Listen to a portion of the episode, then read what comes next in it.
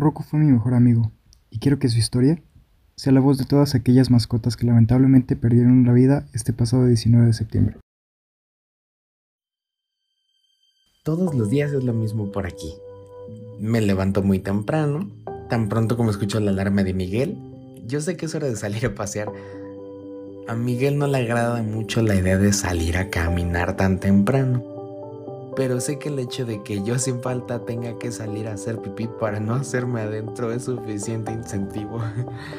ah, no lo mencioné, mi nombre es Rocco, soy un schnauzer. O algo así. Llevo viviendo poco más de tres años con Miguel. No sé qué son años, pero cuando la gente pregunta eso dice él. Él es mi héroe. Juro que no sé qué sería de mí de no ser por este gran hombre. Me rescató cuando era muy cachorro y aunque no recuerdo mucho antes, sé que ha cuidado bien de mí. Y hemos encontrado la compañía que ambos necesitábamos. Yo extrañaba a mi mami y él a la suya. En las noches cuando lloraba, él me dejaba dormir entre sus piernas. Y cuando él lloraba, yo le daba un beso y con eso bastaba para hacerlo sonreír. Somos tal para cual.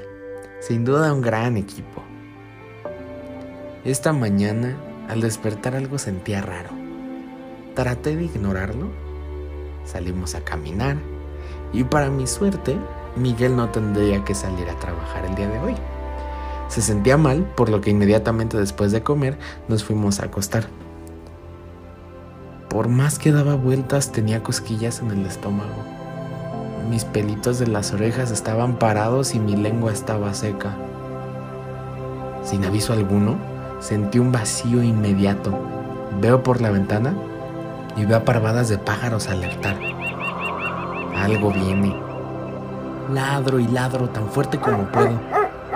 Miguel no despierta. Voy y hago todo a mi alcance por levantarlo de la cama. Lo chupo, ladro y brinco. No quería recurrir a las mordidas, pero no tengo opción. Y al hacerlo, él se despierta enojadísimo. Ay, me da una nalgada y me baja de la cama. Ouch. Agacho las orejas y sacudo la colita. Sé que no debía hacerlo, pero por lo menos despertó.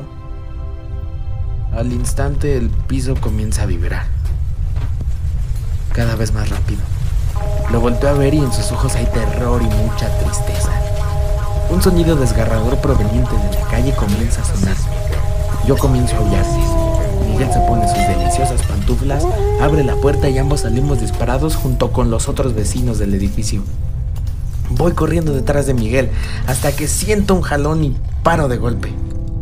Uy, me quedé con la correa después del paseo y ahora se ha quedado atorada en el barandal de las escaleras. Después de eso todo queda en negro. Estoy con mi dueño. Él llora desconsoladamente. Y por alguna razón en esta ocasión, sin importar cuántos besitos le dé, nada parece reconfortarlo. Hasta la fecha me recuerda, y yo a él. Definitivamente no cambiaría nada. Yo volvería a ladrar por él mil veces para volverlo a rescatar.